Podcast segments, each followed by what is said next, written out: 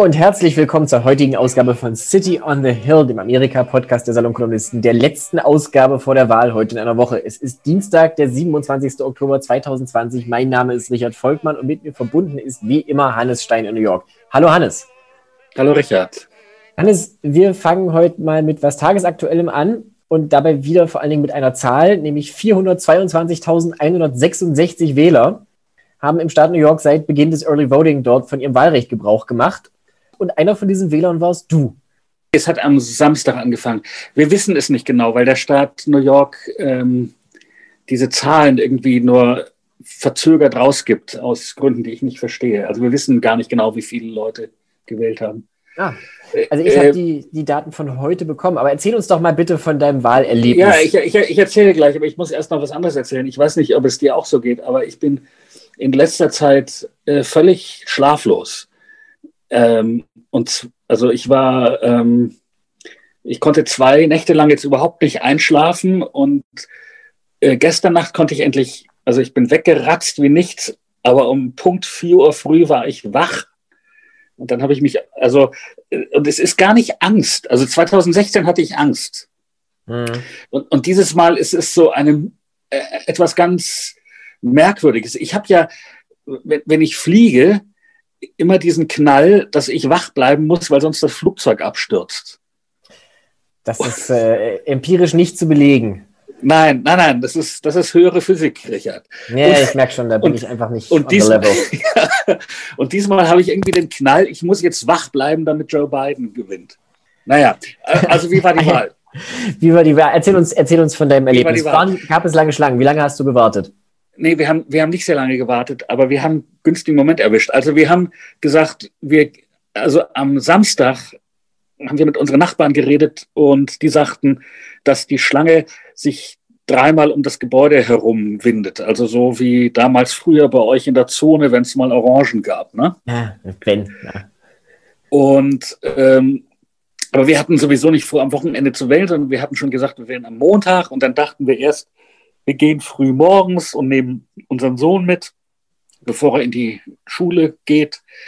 Und dann dachten wir, ach Quatsch, wir, wir gehen einfach um elf. Und das war die richtige Entscheidung. Also wir kamen um elf dort an und das war eine Schlange, aber sie war nicht sehr lang und sie ging zügig und sie hatten das sehr gut, also man wurde gut eingewiesen. Natürlich trugen alle Masken, klar. Es gab Plexiglasscheiben, auch klar.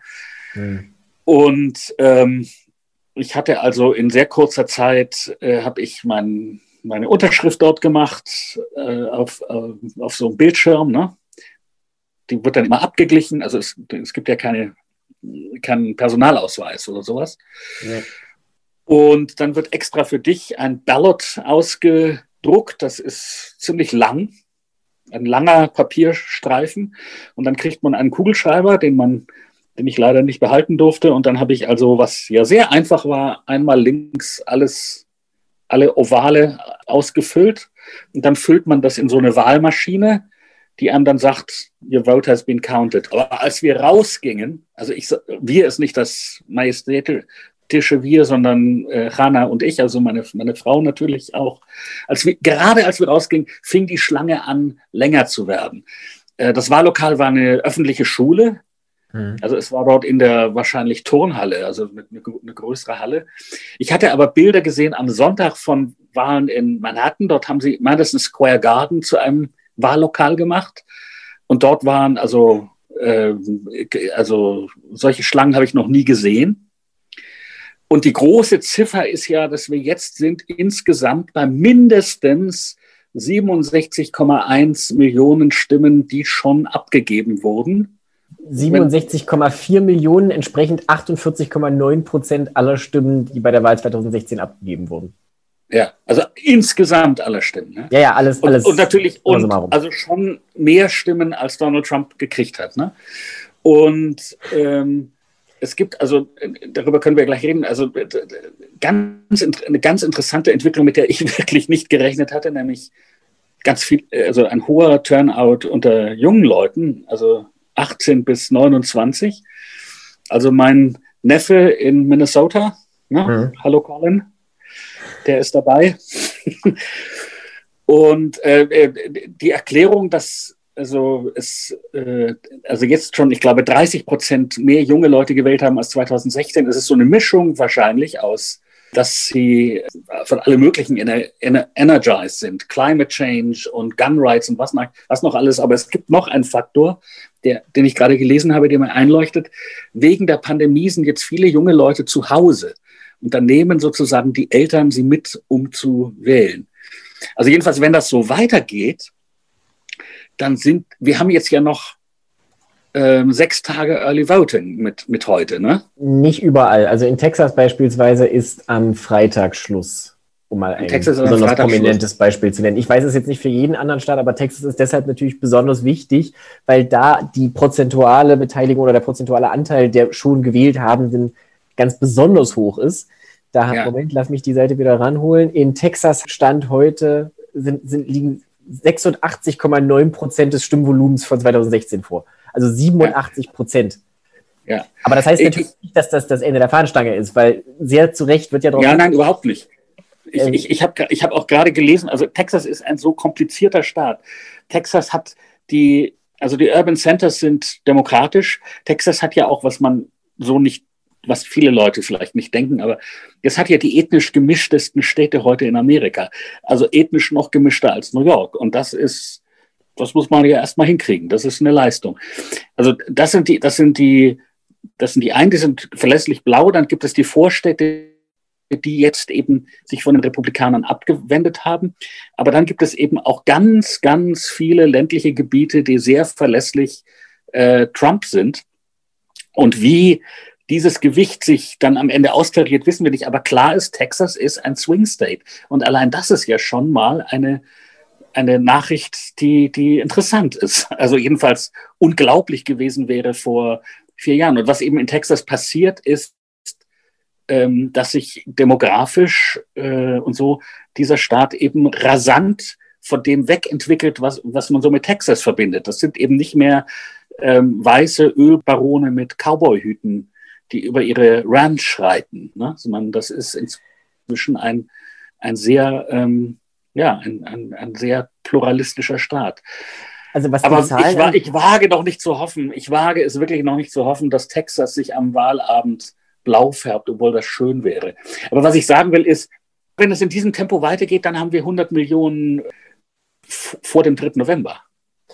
Das wäre schon sehr optimistisch, muss ich sagen, weil wie gesagt, es darf ja nicht überall bis zum 3. November gewählt werden, aber auf jeden Fall, also die Zahlen steigen ja weiter an. Es gab ja anfangs die Überlegung, ja. dass vielleicht nur die Leute sind, die, die super energetisiert sind, die ganz allererste an die Wahlurne müssen und dann fällt es ein bisschen ab, aber das ist ein Trend, der sich. Es fällt nicht ab. Hat. Nee, im Gegenteil, das sind wirklich, also es verteilt sich sehr, sehr gut über diese, die Zeit vorab was man jetzt erwarten muss, ist, dass natürlich dann vor diesem Hintergrund ein Großteil der Leute, die am 3. November tatsächlich physisch zur Wahl gehen, tendenziell eher republikanische Anhänger sind. Wobei auch das nicht ja. überall so sicher ist. Ich meine, es ist auch nicht so, dass jetzt alle, die, die vorab wählen, Demokraten sind. Die haben teilweise ein großes Übergewicht. In Wisconsin waren es, glaube ich, 87 Prozent. Also es gab eine Umfrage, die ja. gefragt hat, ob man schon wählen war. Und wenn ja, bekam man eben die Frage gestellt, wie man gewählt hat. Und dort gaben 87 Prozent der Frühwähler an, sie hätten Joe Biden gewählt. Ich habe heute gesehen, dass aber wohl unter den äh, Frühwählern in Florida 31 Prozent für Trump gestimmt haben. Stand jetzt. Ja. Wobei Florida ja. halt auch einfach ein eigener Kosmos ist, den man nicht verstehen muss. Also da weiß auch, also ich, ich lege meine Hand nicht ins Feuer für Florida. Ich äh, traue auch 538 in der Hinsicht nicht, die immer noch ungefähr eine 2 zu 1 Chance für Joe Biden sehen. Ich bin da äußerst skeptisch. Mein, mein Blick gilt momentan mehr dem Mittleren Westen. Aber Texas ja. ist schon auch interessant. Ja, und ja. Äh, Nein, jo, jo, äh, weißt du, was wirklich interessant auch ist, ist Georgia. Also ich meine, die einzige Chance für die Demokraten, Georgia zu kriegen, ist eine, eine massive Welle von schwarzen Wählern und Wählerinnen und Wählern. Und was sehen wir im Moment in Georgia? Eine massive Welle von schwarzen Wählerinnen und Wählern. Ich meine, ich, ist es auch noch nicht gegessen, überhaupt nicht. Aber es, also was wir im Moment sehen, kurz gesagt, ist, die Midterms, also 2018, die, die, die, diese, diese blaue Welle der Midterms und obendrauf noch äh, eine Präsidentschaftswelle. Also es wird die Leute von 538 setzen ja jetzt, also die rechnen ja irgendwie mit 154 Millionen Wählern insgesamt. Ja. Und das mag so kommen. Aber es, äh, also ich kann mir jedenfalls nicht mehr vorstellen, dass das passiert, was 2016 passiert ist, wo ja insgesamt 137 Millionen Leute abgestimmt haben und Hillary Clinton im Grunde deshalb verloren hat, weil die, weil so viele Leute zu Hause blieben. Ja. Das wird ja, ja gerade in so Staaten wie Michigan und, und Pennsylvania und Wisconsin, das ist ja so dieses Trauma, dass da halt insgesamt 80.000 Wähler, äh, 80.000 Stimmen Vorsprung für Trump dafür gesorgt haben, dass er die Wahl gewonnen hat. Während die, während die da 80.000 Leute mehr zur Wahl gegangen für Hillary Clinton, Ne, ja, und ja, so weiter und so weiter. Die Story können wir ja. rückwärts auch mitsingen. Was ich noch interessant finde zum Thema Texas und Georgia, oder generell so Sunbelt-Staaten. Ich meine, Arizona ist ja auch immer noch ein sehr, sehr gutes Ziel für Biden. Georgia, das ist extrem knapp. Von den letzten vier Umfragen waren drei ein Unentschieden. Es gab jetzt eine Umfrage, die bei 538 als nicht so wahnsinnig gut eingeschätzt wurde, die sah Biden wieder vorn, aber das ist halt einfach unglaublich knapp. Das ist so ähnlich wie 2018 und wenn das so weitergeht, dann wird Georgia einfach das nächste Florida, weil da alle Wahlen so extrem knapp entschieden werden. Ähm, was man zu Texas wissen muss, hat Charlie Sykes gesagt, nämlich eigentlich nur drei Zahlen: 16-9-3. Mitt Romney hat Texas mit 16% Vorsprung gewonnen. Trump hat es 2016 mit 9% Vorsprung gewonnen. Und Ted Cruz hat seine Wiederwahl gegen Beto O'Rourke 2018 mit 3% Vorsprung gewonnen. Ja. Nun ist das also, also keine Straight Line Projection, aber es ist auf, heißt auf jeden Fall oder unterstreicht auf jeden Fall das, was wir sehen, dass Trump nämlich im Schnitt nur so mit ungefähr 2% vorne liegt und mit 2% vorne gelegen. Also Hillary lag in Wisconsin mit mehr als 2% vorne 2016. Ja, this can work both ways. Ja. Ja, ja.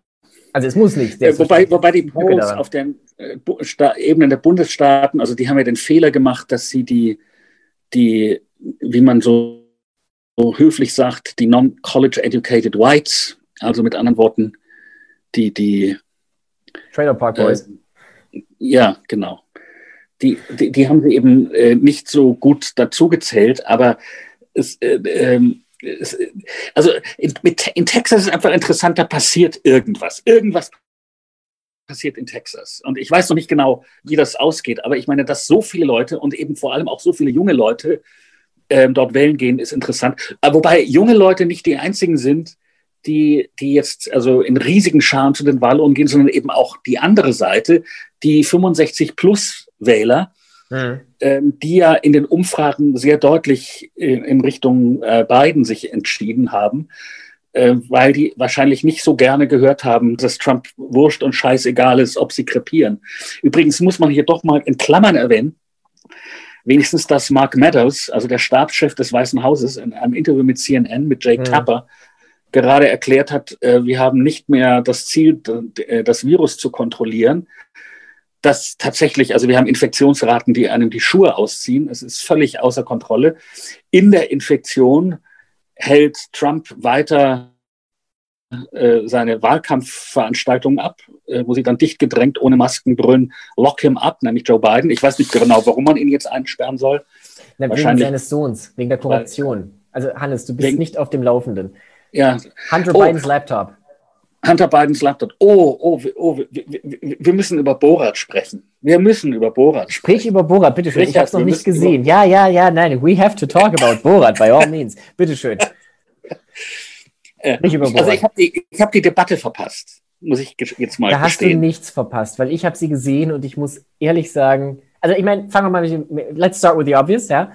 Es war viel ziviler, es war viel gesitteter. Offensichtlich haben sie Trump irgendwie Valium in die Cola getan. Es war relativ ähm, harmlos im Vergleich zur ersten. Also man, offenbar hat man jetzt Spaß beiseite wirklich mit Erfolg dahingehend auf ihn eingewirkt, dass er sich ein bisschen zurücknimmt. Er war natürlich trotzdem immer noch, noch gehässig und bösartig und hat auch immer noch ein paar Mal unterbrochen. Es gab also keine wirklichen, keine, keine wirklichen Punches, die dann ausgetauscht. Also es gab so ein paar äh, Sachen, die natürlich schon als Punkt für den einen oder anderen gelten konnten, aber ich würde jetzt unterm Strich nicht sagen, der eine oder andere hat die Debatte zwingend gewonnen. Und ein Unentschieden ist in dem Fall ein Sieg für Joe Biden, würde ich sagen. Ja, ja. Und so wurde es ja im Wesentlichen auch in den, in den Umfragen äh, dargestellt und so wurde es auch eingepreist.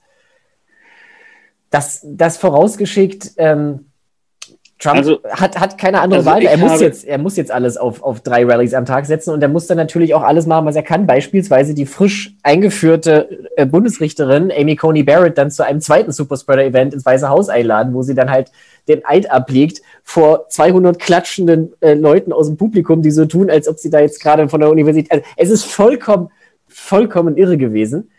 Ja. Ich meine, man muss sich halt auch vergegenwärtigen, auch das hat Charlie Sykes gesagt, und das möchte ich an dieser Stelle nicht unerwähnt lassen sie ist da in der Funktion als Richterin am, am Supreme Court auf einer Veranstaltung, die nur dem Namen nach keine Wahlkampfveranstaltung ist, acht Tage vor der Wahl, beziehungsweise korrekter ausgedrückt, mitten in einer Wahl. Ja.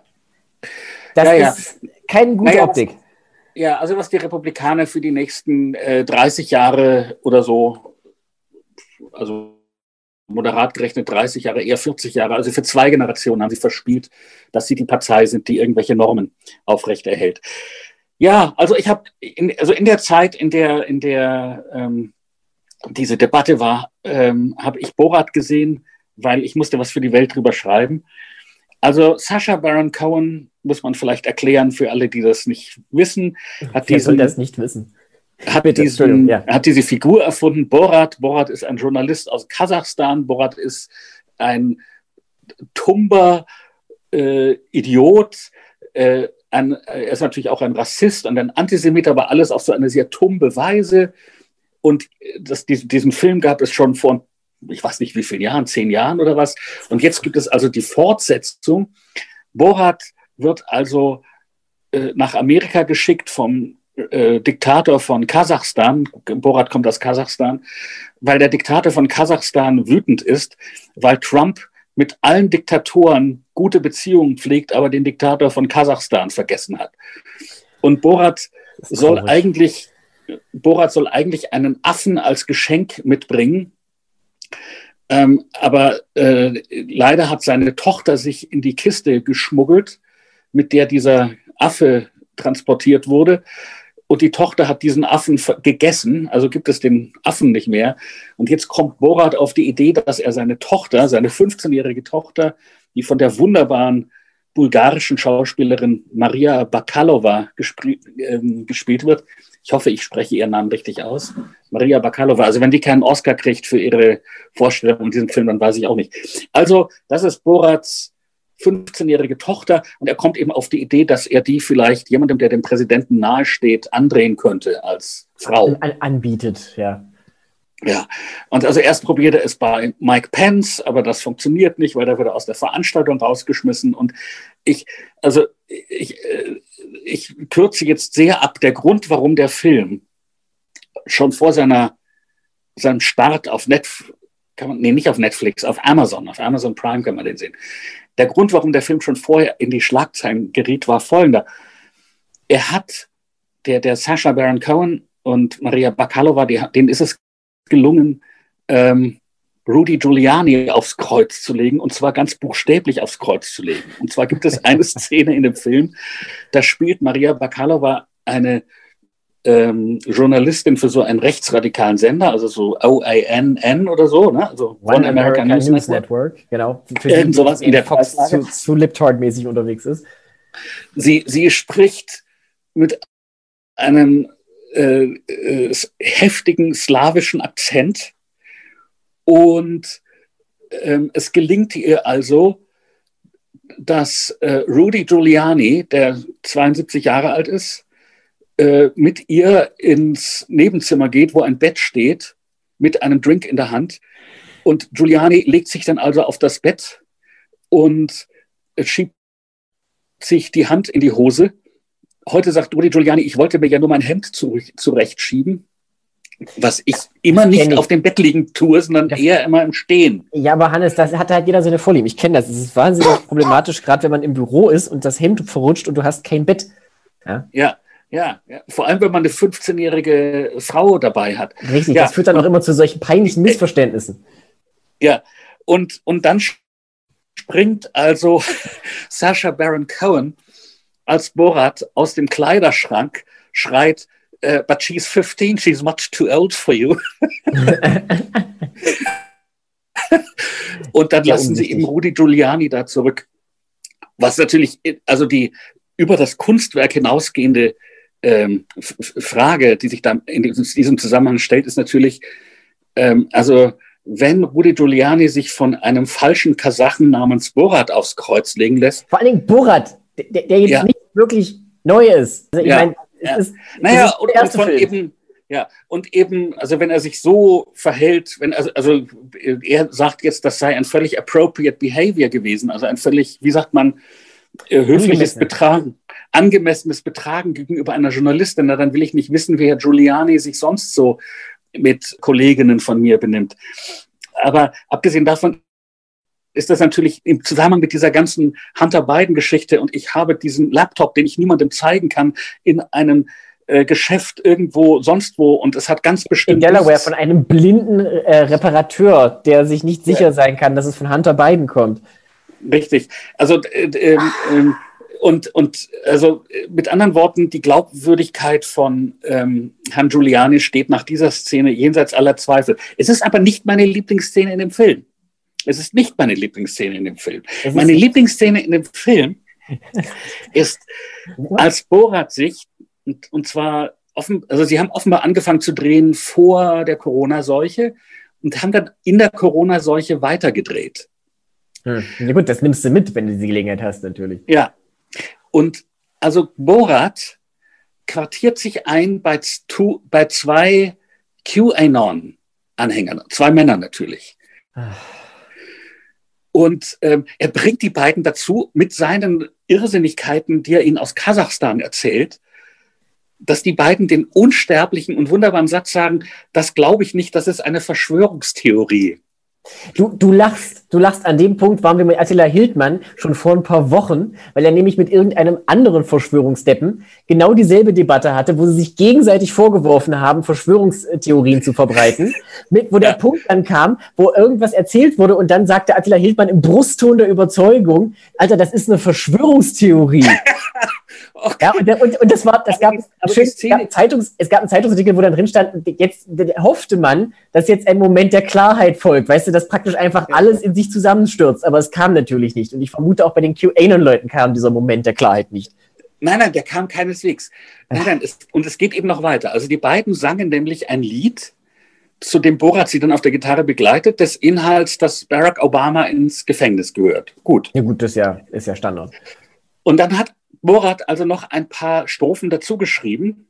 Und dann hat er das, dieses Lied bei so einer Anti-Lockdown-Demo, wo er sich verkleidet als äh, Hillbilly mit falschem Bauch und äh, Bart. Mhm. Dort trägt er dieses Lied zur Gitarre vor. Und, in, und dieses Lied ist ein ganz fröhliches, ein ganz fröhliches faschistisches Liedchen.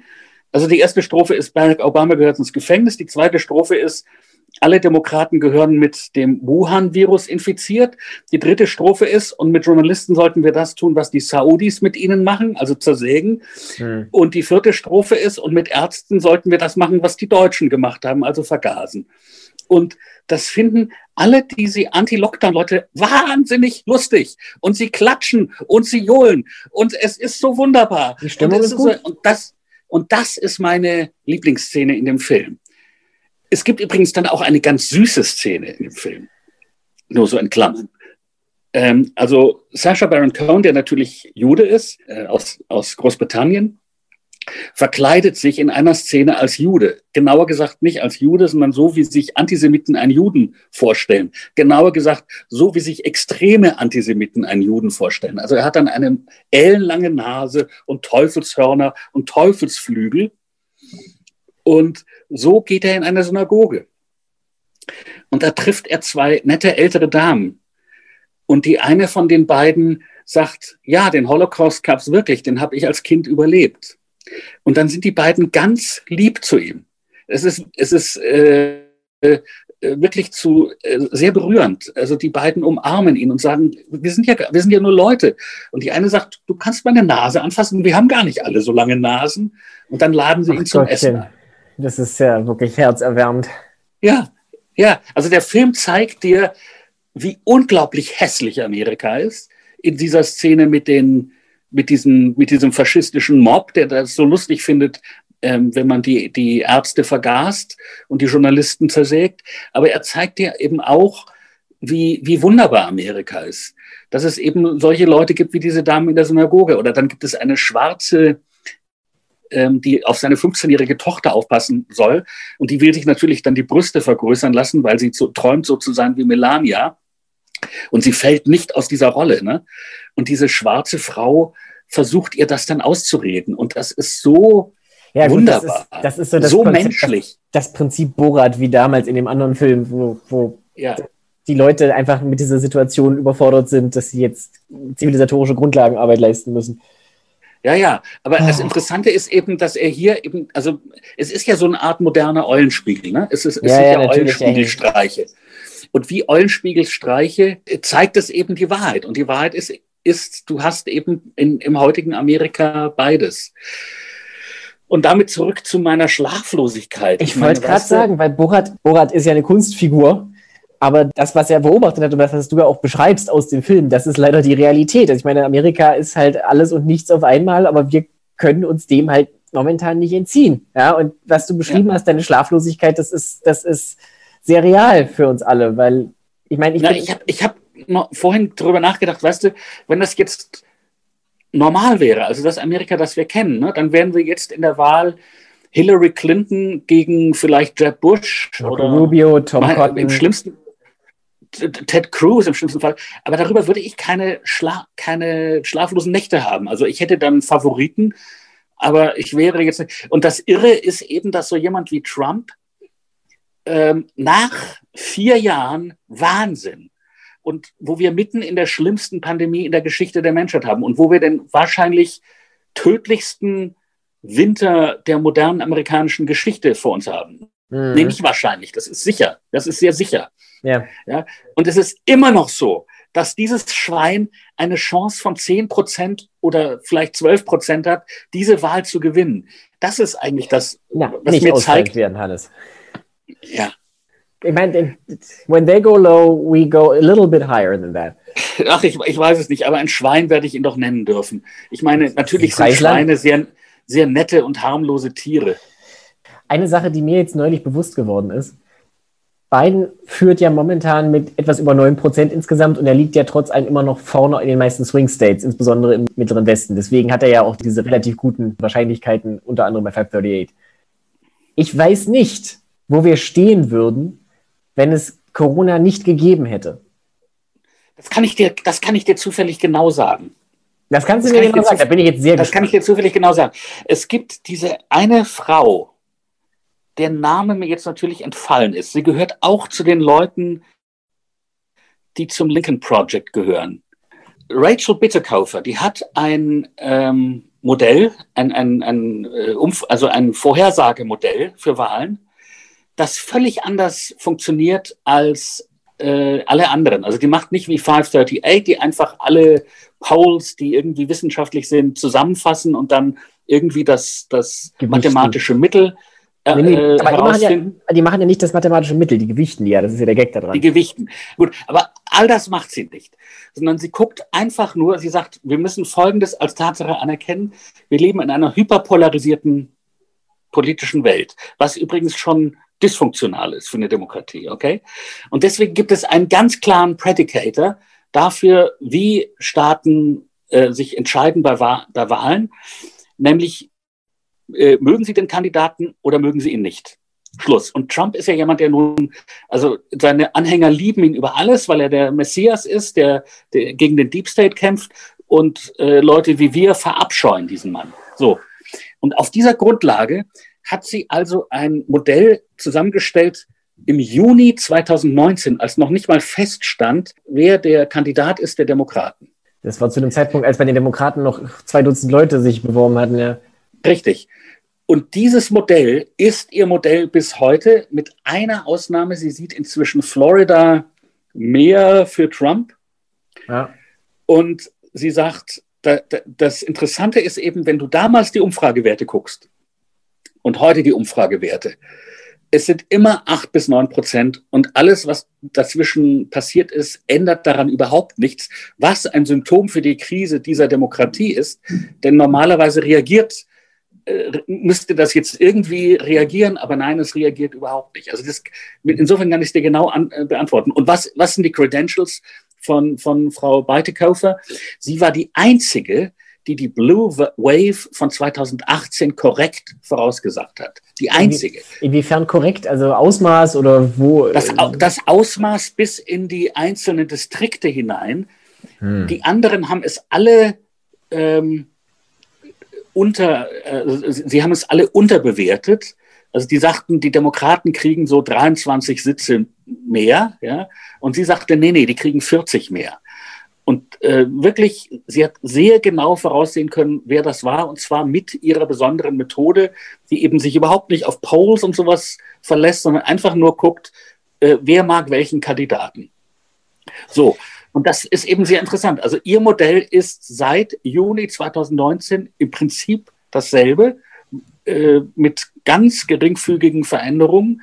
Und sie sieht also Sie sieht Texas und Georgia als Swing States. Florida sieht sie jetzt ein bisschen in, mehr in Bidens Camp. Und ansonsten sagt sie eben, diese, diese blauen Staaten, Pennsylvania, Michigan, Wisconsin, die Hillary Clinton 2016 verloren hat, die werden wieder zurückschwingen. Das war's. Also mit, und was eben daran erschreckend ist, also das ist einerseits eine, natürlich eine gute Nachricht, aber erschreckend ist daran, nein, die, die Pandemie hat gar nichts geändert. Die Pandemie hm. hat nichts geändert. 60 Millionen Leute sind Pandemie hin, Pandemie her davon überzeugt, dass Donald Trump der Messias ist.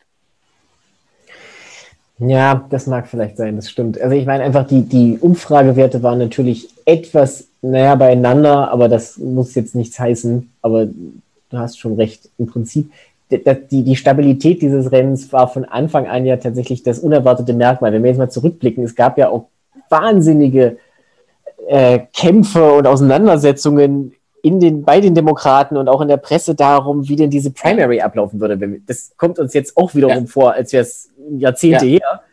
Aber da ja. war ja im Prinzip alles andere als ausgemacht, dass Joe Biden gewinnt und überhaupt und er ist alt und er hat überhaupt keine Vision und äh, auf Twitter ja. tut er sich nicht hervor und so weiter. Und was passiert ist am Ende? Das, was am Anfang die wahrscheinlichste Lösung war, ist passiert. Ja. Und wenn jetzt, ich, und, wenn, meine, kurz, und, wenn, und wenn nächste Woche Joe Biden mit einem überzeugenden, nicht unbedingt einem Erdrutschsieg, aber einem überzeugenden Sieg die Präsidentschaft für sich gewinnt, dann können wir im Nachhinein sagen, es war relativ klar. Ja? Natürlich waren wir alle ein bisschen nervös in 2016, aber im Rückblick betrachtet hat es sich sehr, sehr deutlich abgezeichnet. Naja, also womit ich mich immer beruhige, also wie gesagt, ich habe nicht so viel Angst im Moment. Ich bin nur angespannt. Das ist alles.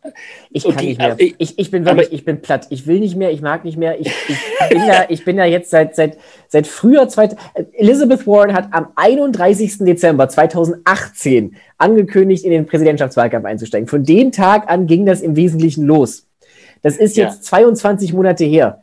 Und ich sage es ja. ganz offen, ich finde es interessant, ich verfolge das mit großer Leidenschaft, aber ich kann nicht mehr.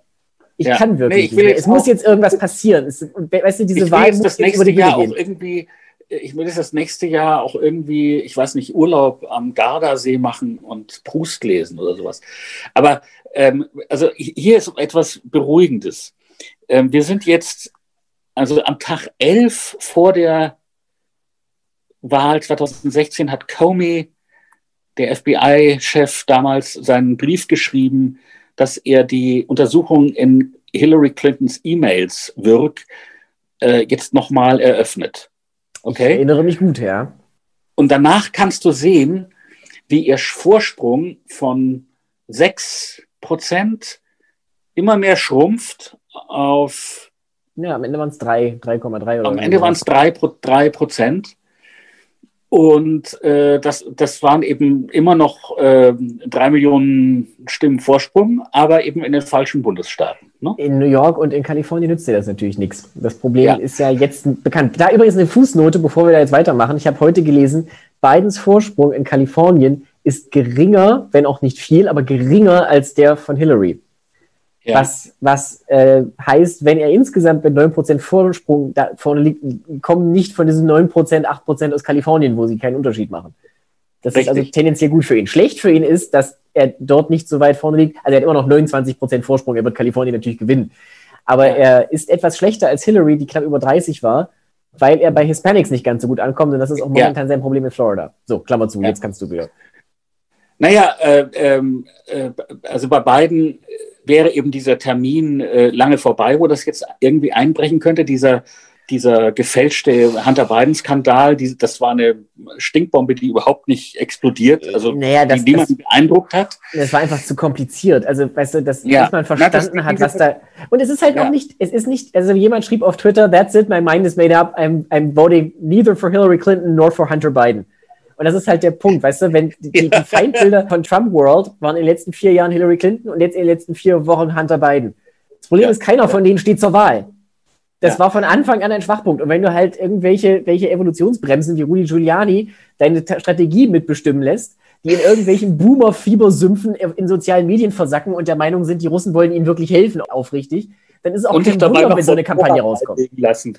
So, Entschuldigung. Ja, genau. Und, und sich, sich von, Bo von, von, von Borat buchstäblich von Borat. Ja? Ich werde damit nicht fertig. But anyway. Ja, das war seine Tochter, ne? Ja, aber sorry, also das ist doch, das ist doch dümmer, als die Polizei erlaubt, Entschuldigung. Und apropos ja. dumm, das möchte ich noch angebracht haben. Donald Trump ist ja auch einfach neben allen charakterlichen Schwächen kein besonders guter Politiker. Das muss man mal anmerken. Also er kann ja einfach nicht über die Dinge reden, die ihm eventuell helfen würden in der Wahl. Chuck Grassley, der Senator aus Iowa, hat ihm vor kurzem auf Twitter öffentlich geschrieben, er soll sich so eine Q-Card machen, wo er einfach mal ein paar Sachen draufschreibt, die gut sind und die für ihn sprechen. Das soll er vorlesen und then you can say whatever you want. Also, und wenn das dein Senator deiner Partei auf Twitter öffentlich schreibt, dann bist du einfach kein besonders guter Wahlkämpfer. Und dazu ja. passt auch jetzt, dass er jetzt, also ich noch zwei Punkte dazu. Er hat ja diesen Tweet geschrieben, uh, all the press is talking about is Covid, Covid, Covid. Und das ja. ist einfach ein Gesamtkunstwerk, weil seine Überlegung, das Thema Corona schadet ihm natürlich immens ja. und es soll verschwinden. Was macht also man reden also? wir darüber. Wir reden darüber, genau. Ja. Er tut sich jetzt wortreich selbst leid und das liegt halt in der Familie, weil ja. zum Thema Barbara, it's the Barbara Streisand Election. Also du kennst ja den Streisand-Effekt, dass ein, ein negatives Ereignis durch die Aufmerksamkeit des Geschädigten erst noch viel größere Aufmerksamkeit bekommt weil Barbara Streisand damals gegen ein Bild von der, der Küste von Los, Angeles geklagt hat, weil darauf irgendwo ganz klein ihr Haus zu sehen war, mit dem Ergebnis, dass oh. hinterher alle wussten, dass es ihr Haus war. Vorher hätte es niemand gemerkt. So. Ach ja, sprichst du jetzt über, über, die, über Times Square? Ja, ich spreche über die Times Square Billboards. Möchtest du dazu erklären, was das ist? Weil es ist einfach grandios. Es ist grandios. Es ist, es ist großartig. Die, die Leute vom Lincoln Project, die man einfach schon dafür lieben muss. Geld? Äh, ich ich habe ihnen mehrfach Geld gegeben und ich bereue keinen Cent, den ich ihnen gegeben habe. Die Leute vom Lincoln Project also haben zwei Billboards, wie sagt man das? Zwei so Werbe, riesige Plakatflächen am Times Square gemietet und haben auf die eine drauf gemacht Ivanka Trump. Und zwar hatte ja diese Goya-Bohnen angeboten. Nicht? Dieses mit dieser Geste. Mit so einer. Mit dieser unglaublich memefähigen Geste, ja? Ja, also mit ihrem Ivanka-Lächeln und mit diesen beiden gespreizten Händen. Und daneben stehen einfach nur die Zahlen der Covid-Toten oben für New York, unten für Amerika. Ähm, sie mussten das jetzt übrigens gerade runternehmen, weil sie die Zahlen äh, nochmal neu ja. machen mussten, die natürlich nach oben gegangen sind. Und auf dem anderen steht Jared Kushner. Und Kushner ist dort mit einem Zitat, das, das es gibt, das ist verbirgt, aus Vanity Fair, wo er sagt, ähm, ich krieg's nicht mehr ganz zusammen. Ich I want, warte. New Yorkers are going New Yorkers, to suffer and that's their problem. Und ja, New Yorkers are going to suffer, suffer in ganz großen Buchstaben and that's their problem. So. Und nun waren die, diese, diese verwöhnten Kinder. Upper East Side, ja, die fühlten sich also davon beleidigt und haben also Trumps ähm, Rechtsanwalt, genau, triggert, haben Trumps Rechtsanwalt Mark Kassowitz, für den meine Frau übrigens mal ganz kurz gearbeitet hat. Das tut mir leid. Ja, naja, zum Glück war es nur kurz. Also die haben den also eine, ähm, einen Brief schreiben lassen, wenn ihr das nicht sofort abhängt, dann werden wir euch dann furchtbar verklagen. Und dann ja, so ungefähr. der Anwalt des Lincoln Project einen Brief zurück, den man auf Twitter googeln kann und der es wert ist, in seinem ganzen, im Ganzen gelesen zu werden, wo er diesen beiden Leuten einfach Staatsbürgerunterricht gibt. Er sagt nämlich Folgendes. Liebe Jared, lieber, lieber, äh, liebe Ivanka, ähm, ihr seid jetzt nicht mehr Salonlöwen von der Upper East Side, sondern ihr seid wegen des Nepotismus von Donald Trump ähm, Beamte dieser Regierung. Als Beamte dieser Regierung dürft ihr, habt ihr schreckliche äh, Dinge gemacht, ähm, aber auch für eure eigene, für eure eigene, ähm, wie sagt man, für ihre eigene Position in einem Rechtsstreit, denn öffn öffentliche Beamte dürfen kritisiert werden. Es ist nichts, fast nichts, was im heutigen Amerika so klar ist, wie dass das First Amendment dir das Recht gibt, Beamte der Regierung zu kritisieren. Das ist einfach Protected Speech. First Amendment, erster Zusatzartikel ja, zur amerikanischen Verfassung. Debate on public issues should be uninhibited, robust and wide open. Ja, und auch kaustische, also ätzende Bemerkungen sind äh, erlaubt. Steht auch drin. Ja. In diesem Urteil des Supreme Court äh, von, ich glaube, 1965, mein Geburtsjahr. Naja, und er schließt diesen Brief, indem er sagt, äh, statt euch beleidigt zu fühlen, könntet ihr ja vielleicht eure Energien darauf verwenden, irgendwas gegen die Ausbreitung dieser Seuche zu tun. Und dann unterzeichnet er diesen Brief, das finde ich überhaupt eigentlich das Beste, cordially. Das ist sehr Mit ungewöhnlich. Herzlichen Gruß. Mit herzlichem Gruß. Also das Lincoln Project ist wirklich eine der Dinge, die uns durch dieses Jahr irgendwie durchgebracht hat, oder? Das, das muss man schon sagen. Wenn es das nicht gäbe, gestern, man müsste es erfinden. Wenn, übrigens habe ich gestern deren Podcast gehört, weil ich dachte, vielleicht kann ich dann besser, besser schlafen. Ähm, aber leider war der auch sehr unterhaltsam. Und da erklärte Rick Wilson, warum sie das gemacht haben. Weil man könnte ja sagen, warum, also New York ist kein Swing State. New York wird Ich wollte gerade sagen, deswegen hat das, das hat mich auch gleich daran aufgeregt von Seiten von, von Jared und Ivanka, weil nicht nur ist es einfach unglaublich petty, es ist auch extrem doof. Weil diese, ja. Billboards erreichen sowieso nur Leute, die niemals für Trump gestimmt hätten. Oder vielleicht ja, ja, Leute in New York, die für Trump, also ist vollkommen bekloppt. Ja, naja, es kommt eben daher, dass die beiden New York irgendwie für ihr Eigentum halten, ne? weil sie diese, weil sie hier äh, Immobilien besitzen. Aber Rick Wilson hat also erklärt, es geht darum, diese zwei Leute zu beschäftigen. Es geht darum, Ivanka und Jared ähm, zu trollen und sie zu beschäftigen. Und das heißt, dass du zwei Generäle der Gegenseite sozusagen am Vorabend der Schlacht ablenkst. Das ist die Überlegung dabei. Das ist ja das, ist ja das was äh, auf ernst gemeinte, also sagen wir auf, auf klassischer strategischer Ebene auch mit den, mit den Wahlwerbespots passiert gerade. Also das sollte man vielleicht auch noch erwähnen. Wir erinnern uns ja noch an Mike Bloomberg, der ja eine Zeit lang mal äh, Präsident werden wollte und dann beschlossen hat, er unterstützt Biden mit Geld, was sehr viel sinnvoller war. Der pumpt 100 Millionen Dollar für Fernsehwerbung in Florida, also in die, die verschiedenen Medienmärkte in Florida. Und er hat jetzt angekündigt, nochmal jeweils 15 Millionen in Texas und in Ohio zu investieren. Warum investiert er in Texas und Ohio, was zwei Staaten sind, die Biden nicht gewinnen muss? Genauso wenig übrigens wie Georgia. Ja, um, um, um, um, Energien der anderen Seite abzuziehen. Richtig, klar. weil Trump bekanntermaßen kein Geld mehr hat und sich genau überlegen muss, wo er jeden seiner Dollar investiert. Und wenn er am Ende alles in Florida steckt, was wahrscheinlich strategisch aus seiner Sicht nicht doof ist in seiner aktuellen Lage, dann muss er sich überlegen, wo er dann dafür weniger macht. In Texas hat die Trump-Kampagne momentan null Werbung on the air. Null. Und wenn jetzt 15 ja. Millionen Dollar aus Bloombergs Tasche da reinfließen, und wie gesagt, es haben zwar 87 Prozent des, des Turnouts von 2016 abgestimmt, aber Texas ist sicherlich nicht fertig. Da sind noch genügend nee. Leute da, die man noch erreichen kann. Entweder bis diesen Freitag oder nächste Woche Dienstag. Ja. Und das ist, also das Ungleichgewicht der, der, der Ressourcen ist bemerkenswert.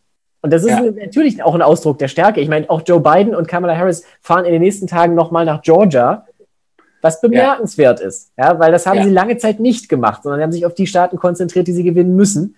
Und sie ja. fühlen sicher genug. Wenn sie jetzt tatsächlich verlieren sollten, dann werden sie natürlich in der Luft zerrissen, aber ich meine, das ist dann auch egal, weil dann, verstehst du, dann. Ja, das, ist, das, das ist dann wirklich wurscht. Also, nee, wenn du diese geht, Wahl immer noch verlierst, dann geht, weiß ich auch nicht.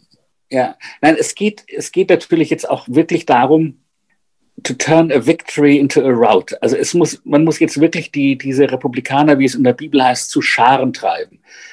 Es muss, ich hoffe, ich bete, dass das eine so deutliche und klare Absage Amerikas nicht nur an Trump, sondern an den Trumpismus wird, dass, dieser Na dass der Familienname Trump unaussprechlich wird.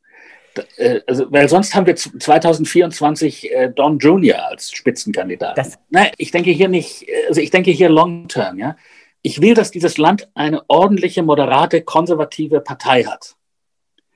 Und ich damit sie eine ordentliche. Schlechter denn je, Hannes. Und damit sie, damit sie eine ordentliche, konservative, moderate Partei kriegt, ist die Voraussetzung, dass die Republikanische Partei ihre Chancen ähm, auf autoritärem Weg, also durch Wählerunterdrückung, an die Macht zu kommen, dass die ihr versperrt werden, dass die wirklich verbaut werden, dass sie sieht, dass das eine Niederlage wird, die episch ist. Und dann ist die Chance, ich sage nicht, dass es passieren wird, aber dann ist die Chance, ähm, dass ähm, auf den Trümmern dessen dann so etwas wächst wie eine moderate konservative Partei. Aber sonst wird es nicht passieren. Sonst bleibt die äh, äh, Republikanische Partei eine, eine autoritäre Partei, die Minderheitenregierung als offenes Programm hat. Also inzwischen haben die ja Minderheitenregierungen wirklich, die sagen es sehr offen. Sie wollen keine Demokratie. Sie wollen nicht. Ich, aber äh, ich, ich muss sagen, ich teile deine, ich teile deine, deine Zielsetzung auf jeden Fall. Ich bin aber deutlich weniger optimistisch. Zum einen deshalb, weil ich weil es halt wirklich alles andere als sicher ist, dass es dieses Jahr ein, ein überwältigender Sieg wird. Es, es sieht sehr gut aus, dass Joe Biden gewinnt. Aber ich würde mich jetzt nicht darauf verlassen, dass er am Ende dann wirklich. Ähm, Na, verlassen tue ich mich nicht drauf. Ich sagte ja, ich, ich, ich, ja, ja, aber, hoffe, ich, ich aber das, das. Aber, aber selbst dann, also du hast einfach schon so viel, so, so viel im republikanischen Blutkreislauf an, an Trumpism und an diesen ganzen Leuten, die aus, dem, aus dieser QAnon-Szene kommen und so weiter. Also Leute, die einfach mit einem naja, was wahnsinnig sind. angefangen haben. Genau, die einfach wahnsinnig sind, um das mal zusammenzufassen. Ich meine, solche Leute gibt es bei den Demokraten auch, aber da hast du halt eine gewisse, wie soll ich sagen, strategische Disziplin gehabt in der Opposition, die nee, nee, nee, Demokraten, naja, den Republikanern halt fehlt.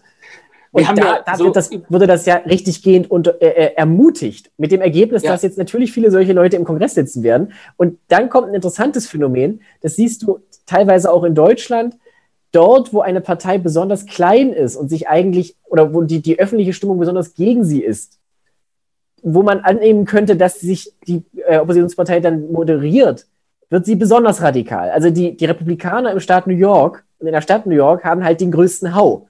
Genauso wie die Linkspartei ja. in den alten Bundesländern halt viel linksradikaler, linksextremer und, und, und durchgedrehter ist als im Osten in Deutschland. Also das ist, und, und wenn, wenn sich dann herausstellt oder wenn sich herauskristallisiert, dass es dann einfach eine Minderheitenposition gegeben ein, gegen eine Trifecta von, von demokratischem Weißen Haus, Senat und Repräsentantenhaus, dann werden viele von denen nicht sagen, wir müssen jetzt mal einen Schritt zurücktreten, wir lesen nochmal den Autopsy Report von 2012, wir überlegen jetzt, wie können wir attraktiver werden für schwarze Frauen und Hispanics, sondern die sagen, Trumpism war gut, aber der, äh, the, the message was good, but the messenger was flawed. Wir brauchen mehr. Ja, ja, ja so, so, wie, so, wie die so wie viele Deutsche nach der Nazi-Zeit gesagt haben, die Idee war gut, aber Hitler hat es irgendwie schlecht gemacht. Oder, ja, oder in abgeschwächter so, Variante Sozialismus ist eine gute Idee, die in der DDR nicht richtig ja. ausgeführt wurde. Ja, ja, nein, das wird es, das wird es bestimmt geben, aber ähm, das wird auch nicht die letzte Wahl. Also ich glaube. Nee, aber ich teile den Ich glaube nicht, nein, dass, ich, ich, ich, dass glaub, das durchsetzt.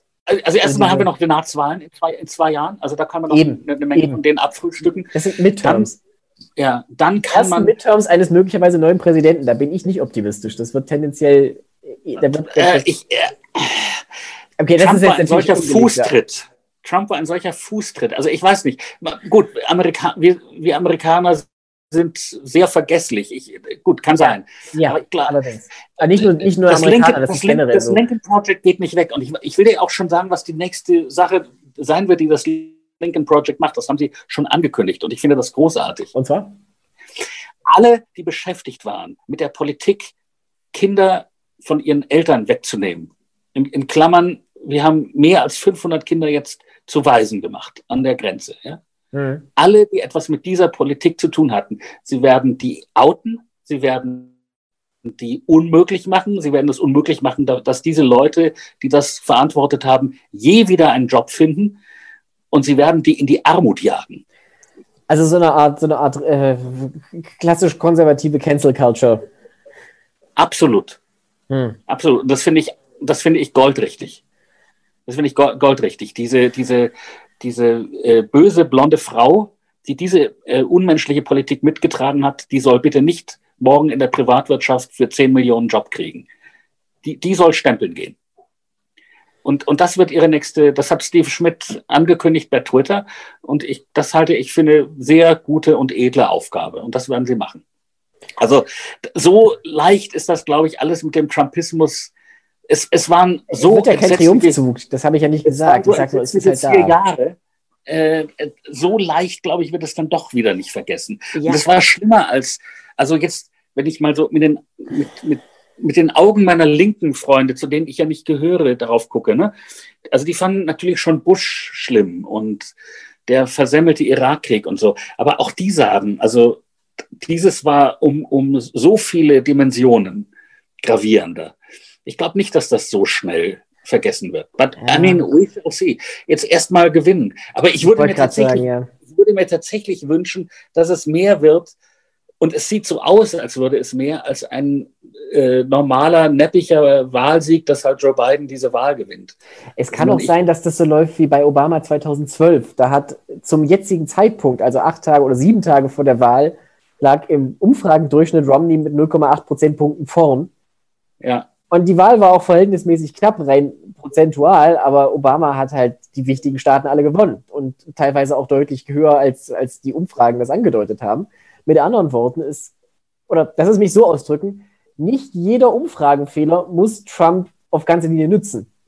Richtig. Die Wahrscheinlichkeit, dass er nochmal, also dass, dass Biden in einer Woche so viel verliert in allen Staaten, die wichtig sind, und Trump wieder vier Jahre nachdem sich alle Umfrageinstitute oder viele blamiert haben und das abzustellen versucht haben, dass dasselbe nochmal passiert, ist schwer zu glauben. nichts ist unmöglich, aber es ist einfach schwer zu glauben. Naja, interessant ist zu gucken, wie viele Leute jetzt wählen, A, die 2016 nicht gewählt haben und B, wie viele Leute haben gewählt, die eigentlich sonst nicht wählen gehen.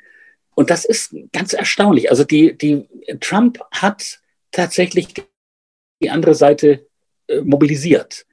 Und ich meine, meine Hoffnung ist, dass 2016 sowas ähnliches, also so, ich, ich glaube ja, dass im Nachhinein die japanischen Generäle, die die Entscheidung gefällt haben, Pearl Harbor anzugreifen, sich in den Hintern gebissen haben. Ne?